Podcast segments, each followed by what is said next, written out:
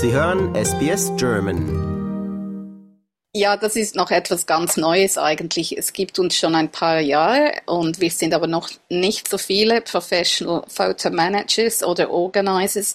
Das kommt eigentlich daher, es hat begonnen mehr mit dem Home Organizing, also zu Hause aufmessen und organisieren und das ist dann irgendwie ähm, in, in die Fotografie quasi übergegangen als wirklich äh, als Nische sozusagen. Geht aber um dasselbe. Wir haben ja alle wahnsinnig viele Fotos, egal ob gedruckte Fotos oder neue, natürlich digitale Fotos. Wir schleppen ja auch immer die Kamera mit uns rum, mit dem Telefon, jederzeit greifbar. Und wir machen alle viel zu viele Fotos und irgendwann wird es einfach zu viel. Und viele Menschen sind dann hoffnungslos überfordert, ob das eben technologiebedingt ist oder auch mit, mit alten Fotos, wo überhaupt beginnen, wie diese Fotos ausmessen, was lohnt sich zu behalten und wie bewahrt man das auf. Digitalisiert man diese gedruckten Fotos und bringt sie auch in die neue Zeit rein, druckt man Fotobücher, was auch immer. Also es ist ganz breit gefächert eigentlich innerhalb dieser Nische. Und wie gesagt, es ist eine wachsende Industrie. Wir sind weltweit, also wir haben eine Berufsvereinigung, die nennt sich The Photo Managers und ist in den Staaten gegründet worden und zurzeit sind wir ungefähr 750 Mitglieder, glaube ich, international, die meisten in Amerika aber es wächst auch eben in Europa. Deutschland äh, kommt langsam auch und in England hat es ein paar, also es, dort ist es noch viel neuer als bei uns. In Australien sind wir ähm, landesweit ungefähr sechs oder sieben zertifizierte Fotomanagers. Das ist ein interessanter mhm. Punkt, dass es einen Fotomanager gibt. Es ist ein Beruf, der eigentlich mit dem digitalen Zeitalter entstanden ist, denke ich mal. Fotomanager stelle ich mir vor, gab es vor 20, 30, 40 Jahren vielleicht nur in einer Zeitungsredaktion mhm. oder, oder einem Magazin. Aber jetzt ist es etwas für, für das breite Publikum. Aber darauf will ich nochmals später zurückkommen, denn du hast uns versprochen oder mir versprochen im Vorgespräch, dass du uns wertvolle, praktische Tipps geben wirst, wie man seine digitalen Fotos im Zaum hält. Aber das erst mm. am Schluss unseres Gespräches. Vorher möchte ich gerne wissen, auch ein weiterer Grund, warum ich mit dir spreche. Dieser, dieser Monat, September, ist Save Your Photos Month. Was bedeutet das und woher kommt diese Idee? Die Idee kommt eigentlich auch äh, von unserer Berufsvereinigung in den Staaten und das ist, äh, glaube ich, ursprünglich vor ein paar Jahren entstanden, weil ich weiß jetzt nicht mehr genau, was passiert ist, aber es gab ein Unwetter oder irgendwas in, in dem Ausmaß, wo eben auch viele Fotos beziehungsweise Häuser zerstört wurden und damit eben leider auch Fotos und ganze Geschichten in dem Sinn ausgelöscht wurden. Und man hört das ja leider immer wieder eben und es ist jetzt Frühling hier bei uns, ein schlimmes Sommer, wettertechnisch ist vorausgesagt, wieder mit viel Hitze und unter Umständen Feuern und sowas. Ähm, das ist immer ein bisschen ein Thema und nebst den Menschen und Tieren eines der ersten Dinge, die Menschen retten möchten, sind die Fotos, was auch Sinn macht. Und das ist aus dem entstanden. Und ähm, unsere Gründerin, die, die Cassie Nelson, die hat vor ein paar Jahren dann eben dieser September zum Save Your Photos Month gemacht. Also das ist nicht irgendwie ein nationaler Monat, so wie wir hier in Australien haben wir zum Beispiel im August der Family History Month, der sehr bekannt ist, vor allem in Familiengeschichtsforschenkreisen sozusagen. Und so ist das entstanden vor ein paar Jahren und über die Jahre ist es immer größer geworden und inzwischen ist es so, dass man sich da ähm, kostenlos eintragen kann und dann kriegt man Zugriff auf ganz viele alles kostenlos. Kleine Webinare, die dauern so von 10 bis 20 Minuten lang sind die, die, die man sich dann anschauen kann und auswählen. Man muss natürlich nicht alles anschauen, zu ganz unterschiedlichen Themen in Bezug auf eben Fotos organisieren und managen. Aber es geht auch darum, wie, wie kreiere ich zum Beispiel eine Familiengeschichte. Also es geht viel weiter als nur einfach die technischen Fragen. Und so ist das entstanden und immer größer geworden. Und seither ist auch September für uns als Firmen und, und Photomanagers werden wir dazu äh, angehalten, dass wir eben im September zum Beispiel auch kostenlose Seminare oder Vorträge machen in Bibliotheken und, und so weiter, dass wir das eben auch mit, mit der Gemeinschaft wirklich teilen und Tipps geben. Also ich muss sagen, es ist eine kann ich sagen, Riesenindustrie, die nicht zu unterschätzen ist. Äh, es sind auch sehr viele Menschen auf dieser Erde, die davon Gebrauch machen, also von digitalen Fotos. Und das verwundert mich dann nicht, dass es auch dann professionelle Menschen gibt wie du, die da ein mhm. bisschen Hilfestellung leisten. Und wir kriegen ja etwas Hilfe später im Gespräch. Vorher möchte ich aber noch auf den Podcast zu sprechen kommen. Du hast ja noch einen Podcast zusammen mit Fiona Staff. Sie hat ihre genau. Firma Photo Helper und der Podcast heißt Do It Yourself Photo Organizing. Begonnen hat das alles mhm. bereits vor vier, vier Jahren. Ihr habt schon über genau. 100 Episoden und da frage ich mich, wie kann man in, in über 100 Episoden über digitale Fotos sprechen? Worüber sprecht ihr? Gute Frage. Also erstens eben, man kann natürlich in den Podcast reinschauen beziehungsweise hören und da kann man auch die Titel lesen, worum es geht. Und es geht natürlich nicht nur um digitale Fotografie. Wir haben zum Beispiel auch Episoden, wo es ganz konkret um gedruckte Fotos geht. Äh, wir haben Themen, was mache ich mit Fotos, die ich geerbt habe. Das sind ja eben meistens gedruckte Fotos oder auch Dias und Filmrollen und all das gehört auch dazu. Äh, wir haben Episoden über äh, zum Beispiel, wie, wie, man ein Fotobuch kreiert, ein Album, äh, andere Geschenkideen, was man machen kann mit Fotos. Wir haben Episoden, da geht's, da wird's dann sehr technisch, wo es zum Beispiel um digitale Datensicherung geht. Es geht um Episoden, da, da eben, da ist mehr das Kreative abgedeckt. Es geht auch darum, zum Teil haben wir zwei, drei Episoden, wo es darum geht, wie schreibe ich eine Geschichte auf, was ja auch zu den Fotos gehört, weil das ist ja eigentlich der Grund, weshalb wir überhaupt Fotos machen. Wir wollen ja damit eine Geschichte erzählen und ein Erlebnis festhalten.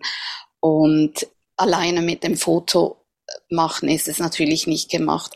Das ist übrigens auch ein Thema, das wir zwei, dreimal abgedeckt haben in diversen Episoden. Wie mache ich überhaupt gute Fotos? Zum Beispiel eben mit dem Telefon, wenn ich keine große Kamera habe.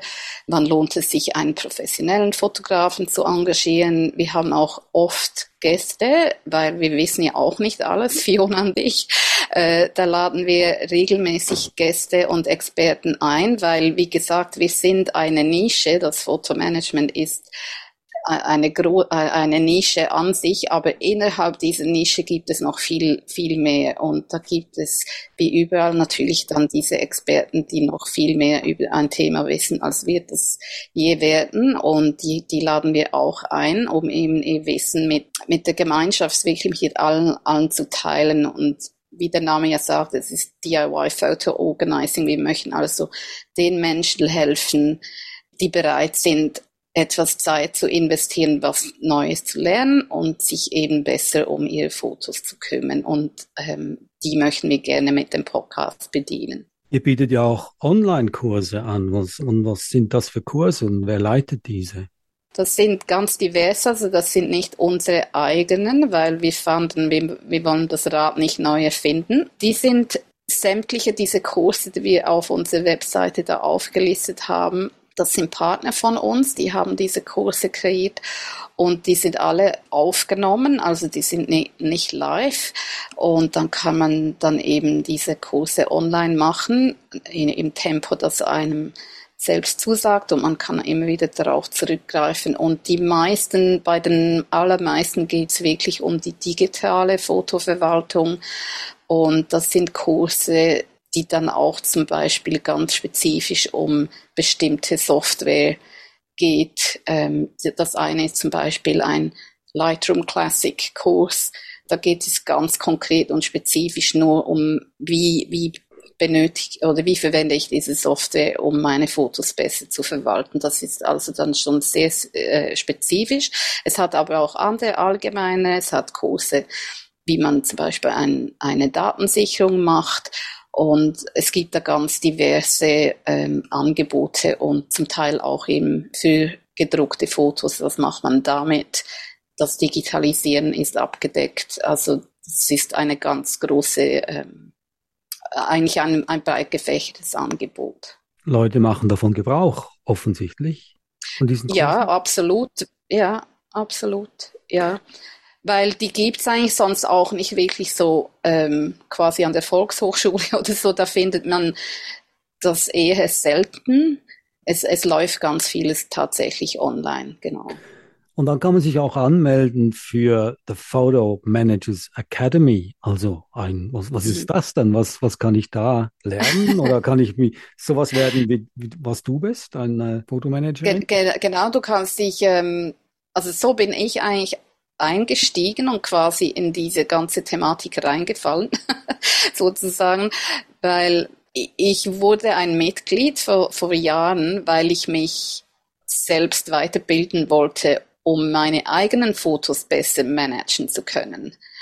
Und so bin ich quasi reingerutscht und bevor ich mich äh, versah, habe ich, hatte ich äh, meinen ersten Kunden, die Hilfe wollte mit, mit ihren digitalen Fotos und der habe ich dann geholfen und das war's. Also dann, dann sind, hat quasi das Telefon heiß geleuchtet und ähm, seither nicht mehr zurückgeschaut. Und das war aber eigentlich gar nie meine Absicht und so ist es auch anderen ergangen. Also man kann sich durchaus eben einschreiben und ein Mitglied werden und damit hat man Zugriff auf ganz viele Ressourcen mit Kursen ähm, zu ganz unterschiedlichen Thematiken.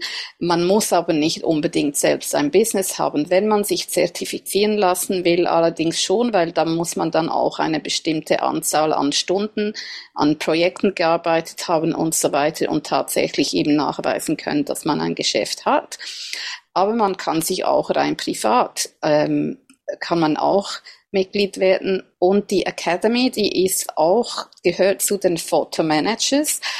Aber da kann sich jede, da gibt's dann einzelne noch Kurse, auch zu ganz unterschiedlichen Themen und die kann jeder kaufen. Also da muss man nicht Mitglied sein, da ist man zu nichts verpflichtet, äh, die sind zugänglich für jeden. Kostet natürlich was, aber das ist die Academy, genau. Also wenn ich mich beruflich neu orientieren möchte, mache ich einen mhm. Kurs bei der Photo Manager Academy und da habe ich eine garantierte Kundschaft und kann mir ein neues Leben aufbauen damit. Auf jeden Fall. Wir sind viel zu wenige. Wir, wir trinken in der Arbeit. Also die, das Bedürfnis ist riesig und das wird auch nicht abnehmen, wenn wir uns überlegen, wie viele Fotos wir selbst auch machen täglich, äh, kann man sich in etwa vorstellen, äh, das nimmt nicht ab und es braucht mehr von uns. Also wir haben alle mehr als genug Arbeit. Ich spreche mit Chantal Imbach. Sie ist äh, professionelle zertifizierte Fotomanagerin in ihrer Firma Photos in Order und sie ist auch Moderatorin zusammen mit Fiona Staff im Podcast Do It Yourself Photo Organizing. Chantal, wer ist denn eure Kundschaft? Und sagen wir mal, in deiner Firma, die äh, handeln ja auch mit äh, Fotomanagement. Wer ist deine Kundschaft? Sind das vorwiegend Frauen, vorwiegend Männer und aus welchen Schichten kommen diese Leute? Gute Frage. Also vorwiegend äh, Frauen. Ich würde sagen, über 95 Prozent sind Frauen. In all den Jahren, ich mache das jetzt schon seit das ist mein siebtes Jahr, hatte ich vielleicht drei männliche Kunden. Das sind wirklich Frauen und meistens sind die so ab 50 aufwärts. Es hat auch, gibt auch Jüngere, vor allem im digitalen Bereich. Da hatte ich auch einige, die, die waren deutlich jünger. Aber das ist meistens so Frauen plus 50 oder 50 plus, so muss ich sagen. Äh, und ich denke, das hat mit diversen Faktoren zu tun. Das eine ist finanziell, weil es ist nicht ganz günstig, die, dieses Service, vor allem wenn man quasi alles äh, delegiert an einen Fotomanager. Das ist natürlich nicht unbedingt so, so günstig. Aber es geht natürlich auch eben mehr auf dem Do-it-yourself, wo es dann mehr um Coaching geht. Und da, da genügt manchmal eine Stunde oder zwei und das genügt dann. Und dann hat man so quasi die Abkürzung genommen und weiß, was man machen muss mit ein bisschen Hilfe. Und aus, aus welchen Schichten? Also wirklich eigentlich sämtliche Schichten. Also es gibt alles. Ähm, und ich denke auch, das mit dem Alter hat zu tun, weil ganz oft und also ich persönlich war auch eher, als ich so in meinen Zwanzigern war, hatte ich da äh, sehr beschränktes Interesse an Familiengeschichte und sowas. Und ich denke, das ist tatsächlich etwas, das mit dem Alter eher kommt. Und das ist auch eine Erklärung dafür, in meiner Meinung, ich habe jetzt da keine Studien, die das nachweisen, aber meine persönliche Meinung ist, das hat damit zu tun, dass je älter man wird, sich, man sich dann eben auch eher vielleicht äh, mal für sowas interessiert und einem auch der Wert dieser Geschichten mehr bewusst wird.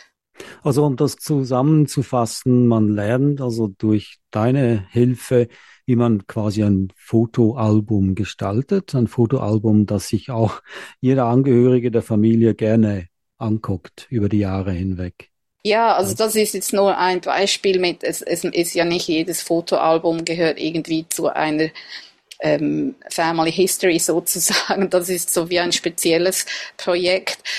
Ich nenne das immer Photo Legacy. Da geht es wirklich darum, was möchte ich eigentlich hinterlassen an Fotografien und mit den dazugehörigen Geschichten. Aber es geht natürlich auch ganz normale äh, Reisealben zum Beispiel, Reisefotobücher und ähm, es muss ja nicht immer wahnsinnig tiefgreifend sein. Es, es darf ja auch mal sein, das ist jetzt einfach, dieses Bild behalte ich jetzt nicht, weil es irgendeine Wahnsinnsbedeutung hat, sondern weil es mir einfach gefällt. Das darf ja auch sein. Also das Spektrum ist da natürlich riesig und nicht jedes Foto hat, hat einen tiefen äh, tiefgründigen Sinn oder, oder Bedeutung.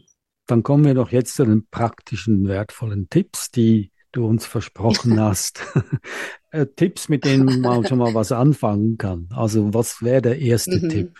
Also der allererste ist wahrscheinlich wenige Fotos zu machen. Schlicht und einfach. das ist eben wie beim Home Organizing. Je weniger reinkommt, desto weniger Zeit müssen wir damit aufwenden, dann irgendwie Ordnung zu schaffen. Ähm, also da fängt schon mal an. Und ich denke, wie bei wie bei allem finde ich, die Routine und Gewohnheiten sind ganz wichtig.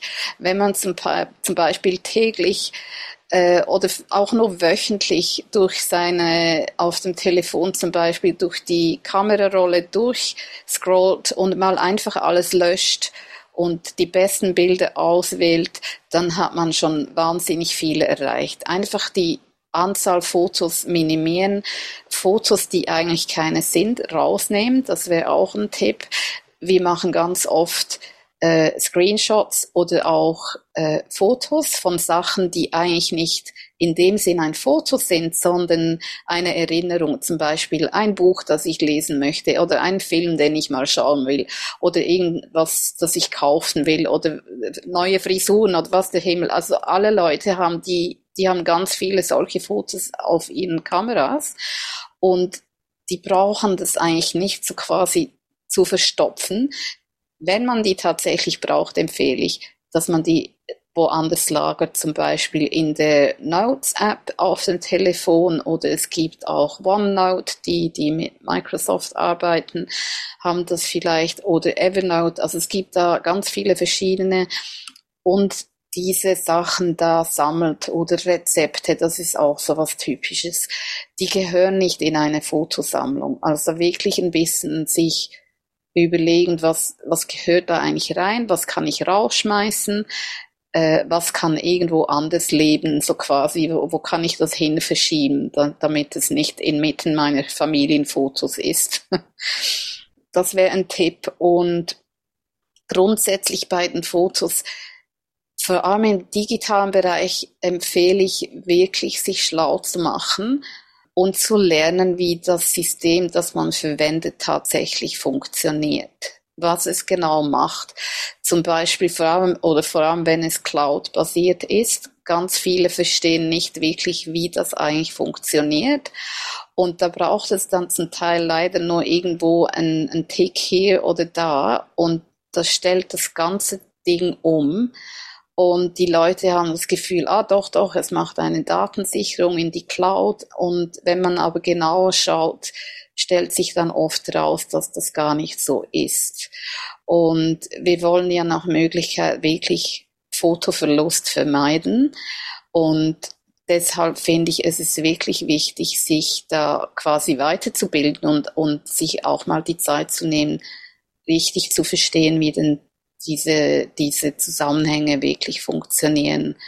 Und ein ganz wichtiger ist, dass die Fotos natürlich, die sollten meiner Meinung nach nicht in der Cloud gespeichert sein. Also die Cloud ist okay, wenn man sie richtig verwendet, aber auf keinen Fall sollte eine ganze Kollektion, und da reden wir von 40, 50.000 digitalen Fotos heutzutage, die sollten auf dem Computer sein und die sollten zweimal gesichert sein, damit man wirklich nichts verlieren kann und dass es eben auch unter unserer Kontrolle ist und nicht irgendwo bei einem Drittanbieter rumgeistet und wenn die irgendwas falsch machen, dann hat man plötzlich alles verloren und solche Sachen passieren leider immer wieder. Also Datensicherung ist ein ganz eine ganz große Priorität. Da habe ich jetzt eine praktische Frage. Also wenn ich meine Fotos äh, in, in Cloud hochlade, dort gespeichert habe, dann habe ich sie nicht automatisch auch auf meinem Computer gespeichert? Das kommt ganz auf die Einstellungen an. Das kann gut sein, dass das so ist und die tatsächlich auf dem Computer gespeichert sind, muss aber nicht. Das, das ist eben dann das, das Ding, wo wirklich ein Häklein hier oder da und es ist passiert oder eben nicht passiert. Und ganz oft, was du jetzt gerade erwähnt hast, ist, das ist ein Synchronisationssystem und nicht ein Backup, weil das synchronisiert, das ist wie eine Telefonleitung. Wenn du mit jemandem telefonierst, dann geht das hin und, hin und her gleichzeitig und ist immer offen. Die Leitung ist offen. Und was ich auf dem Computer mache, das ist dann plötzlich auch auf dem Telefon so, weil es eben hin und her geht. Wo immer ich das mache, das ist die Synchronisation. Aber ein Backup ist was anderes. Das ist, wenn es wirklich an einen Ort geht und das ist eine Einbahnstraße. Man schickt die Daten dahin und solange man keine Daten verloren hat und das wiederholen muss, lässt man das auch in Ruhe. Das sitzt dann einfach da und wartet. Äh, das ist eben was anderes und das ist eine typische Verwechslung. Das eben der Unterschied zwischen Datensicherung, Backup, das ist die Einweg, also die, die Einbahnstraße, verwechselt wird mit dem Synchronisieren, was nicht ganz so ist. Das, äh, das passiert ganz oft. Das ist so ein typisches Problem, genau. Also ich kann das dann, ich kann die Fotos auch auf einen USB-Stick speichern, wenn der groß genug ist, oder auf einen External mhm. Drive. Auf jeden Fall, ja. Und der, der Grund, weshalb ich vorhin gesagt habe, die sollten auf dem Computer leben oder auf einem externen Drive, wenn man nicht genug Platz hat, wenn es eine kleine Maschine ist. Das ist auch okay. Und dann sollte man aber zwei Kopien haben. Und der Grund dafür ist schlicht und einfach, dass die Technik früher oder später versagt die ist nicht ewig zuverlässig. Die haben auch eine Lebensdauer, diese Festplatten, egal ob intern oder extern oder man schüttet den Kaffee drauf oder irgendwas. Sehr schnell passiert, deshalb braucht man, ähm, äh, also das ist so, sozusagen Best Practice ist, dass man zwei Backup-Kopien hat. Mhm. Und eine davon, wenn wir schon vom Backup reden, sollte weg von zu Hause sein, weil auch aus Sicherheitsgründen und heute ist das natürlich oft die Cloud. Und wie du sagst, die Technologie ändert sich schnell sogar. Also ältere Generationen mhm. kennen das noch, Floppy Disk. Wenn man jetzt seine Fotos auf einem Floppy Disk mhm. gespeichert hat, ist das wertlos heutzutage, weil man kann ja kaum mehr runterladen. Das ist so, also es gibt natürlich noch äh, Menschen wie mich, die da helfen können, die auch noch die entsprechenden Maschinen haben, um diese Daten zu lesen, aber meistens sind die tatsächlich verloren. Und das ist auch Teil von was wir anbieten als, als Dienstleistungen, dass wir eben Daten von alten äh, Festplatten oder Drives und was es da alles gibt, ins Neu in die neue Zeit reinholen und auch in die neuen Formate. Es gibt auch vor allem beim Film, bei Bildern ist es weniger das ist relativ stabil, aber im, in, im Filmbereich, da ändern sich die Formate andauernd und heute hat man ja MP4 und was man vor zehn Jahren hatte, auch schon digital, aber das kann man das muss man auch schon mit spezieller Software umwandeln, konvertieren in das Neue. Und das ist eine der Herausforderungen für alle von uns, weil da muss man dann wirklich eben in der digitalen Welt diese Dateien unter Umständen eben immer wieder quasi umformatieren, damit man sie auch in zehn Jahren noch lesen kann. Wir kennen das ja alle. Ich fotografiere gerne meine Hunde.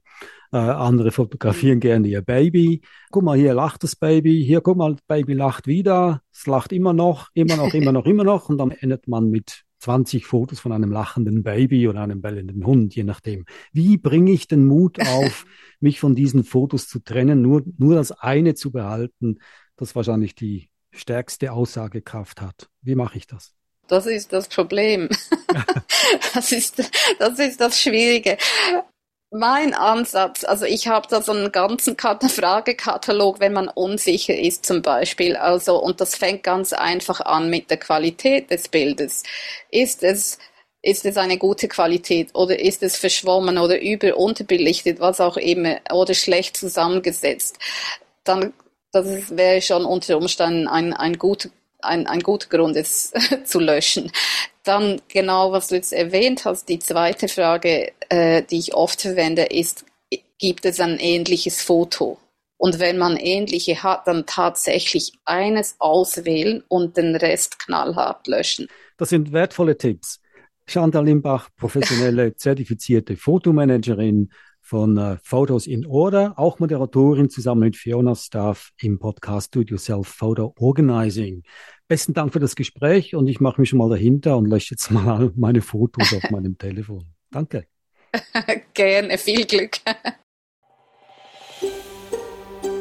Lust auf weitere Interviews und Geschichten? Uns gibt's auf allen großen Podcast-Plattformen wie Apple, Google und Spotify.